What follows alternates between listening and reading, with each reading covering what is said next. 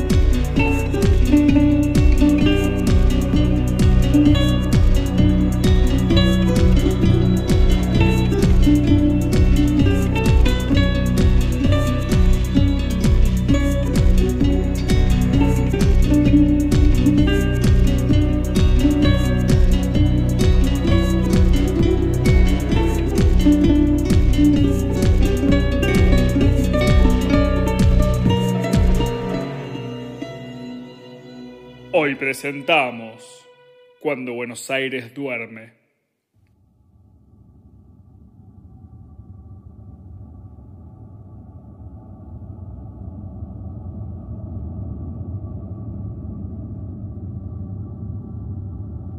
Querida Pri, tengo miedo, miedo y ansiedad. Según estimamos, el enemigo llegará dentro de los próximos 40 días. Cayeron las últimas dos bases que nos separaban del asedio, los chinos en Ganímides y los americanos en Europa. Solo nos queda Marte, mi amor. Los rusos en el norte y los latinos en el sur. Somos la última línea de defensa. Llegan rumores desde el espacio lejano de los pocos soldados que aún sobreviven, escondidos en algún satélite. Dicen que son implacables. Dicen que no toman prisioneros, pero que tampoco los eliminan, sino que los convierten cual barra brava en estado primitivo.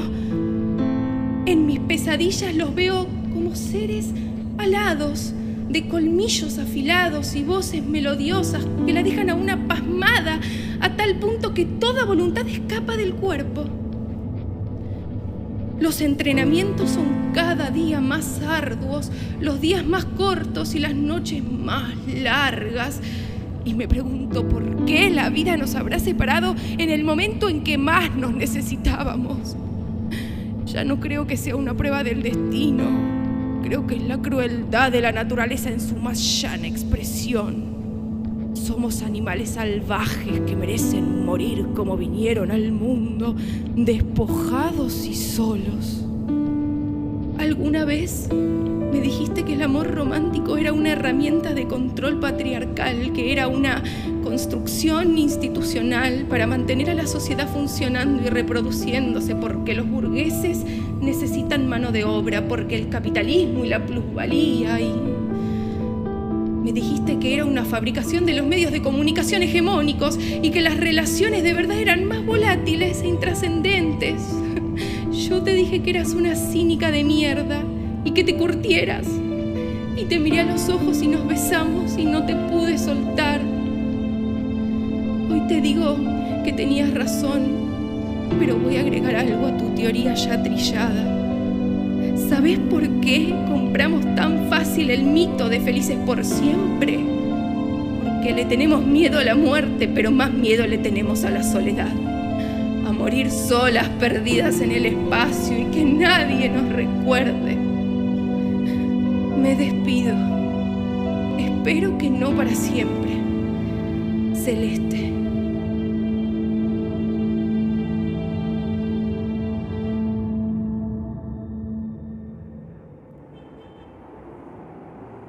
Es la vigésimo séptima vez en el día que leo esta carta. Llegó ayer. Vos estás allá arriba esperando tu muerte. Yo estoy acá abajo, viviendo del vuelto de los corruptos. Se me escapan lágrimas que escurro con la parte baja de mi vestido. El olor a humedad es insoportable. Cruzo la Aleman por debajo del puente con la mirada fija en la oscuridad. Serán dos, tres cuadras más. La reunión a la que asiste hoy Antonia Rocío Torrico tiene lugar en uno de los antros más populares de San Telmo.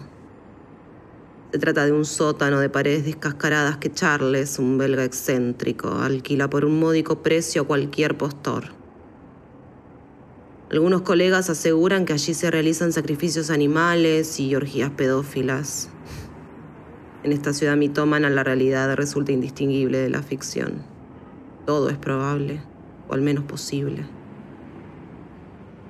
Golpeo el portón y los ojos escurridizos del belga aparecen por la hendidura del buzón a la altura de mis rodillas. Charles, Me pidieron que no los moleste. Charles, ¿me vas a abrir o tengo que volar la cerradura a balazos otra vez? Amiga, no están haciendo nada ilegal. Lo sabes muy bien. Son religiosos que no joden a nadie. Son religiosos que defienden al enemigo, pero eso no me importa. Vengo a rescatar a una de las feligreses de la misa de hoy, así que Charles... Los ojos desaparecen. Se escuchan pasos que se alejan. Saco el revólver y disparo. Un agujero humeante decora el portón de metal. Está bien, está bien. Mierda. Me deja entrar y cierra la puerta lo más rápido que puede. Un pasillo de velas guía hacia el sótano. La próxima paso con menos apuro y te juego un partidito, ¿eh? Le digo, acariciando con la punta del revólver la mesa del metegol. A ver qué tan argento te volviste después de tantos años. Cuando quieras, mujer. Me volvés a decir mujer y te hago una colonoscopía con uno de mis tacos. Vos quédate acá y no jodas, ¿sí? Copiado. Charles se deja caer en una silla de mimbre. Avanzo, revólver en alto, mientras un cántico evoluciona de murmullo a clamor. La reconozco al instante, no tanto por las fotos que llevo en el bolsillo, sino por el parecido con su madre, la nariz aguileña y los ojos saltones, esa sonrisa diabólica que siempre me supo perturbar. La oscuridad es mi refugio. Deben ser 20 personas, como mucho. Los veo regocijarse y sonreír. Los envidio por tener la habilidad de creer en algo, sea lo que fuere. Me acuerdo de vos, sola en Marte y yo, sola, en esta ciudad infernal. Quiero llorar. Siempre quiero llorar. Y la nariz me empieza a picar y a picar y no vayas a estornudar, flor de pelotuda, no vaya a ser que... ¡Chu! Voces se detienen. Todos miran en mi dirección. No tengo alternativa. Apunto el revólver hacia adelante y avanzo. Bueno, bueno, que nadie se mueva si no quieren que pase algo grave. No hay por qué. Gritos. Desesperación. Corridas. Caos. Todos se abalanzan sobre una esquina. Los veo caer uno por uno. Convulsionan y se desploman. Antonia. Antonia Rocío. No se te ocurra. La muchacha me mira a los ojos con una sonrisa congelada en su cara de pájaro mientras le da un buen mordisco a la sandía y después se toma de un sorbo el vaso de vino que le acaban de servir. A los pocos segundos cae al piso muerta.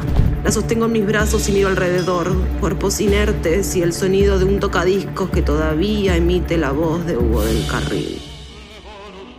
Quiero llorar. Pero en su lugar estallo de risa cuando pienso. Charles me va a querer matar.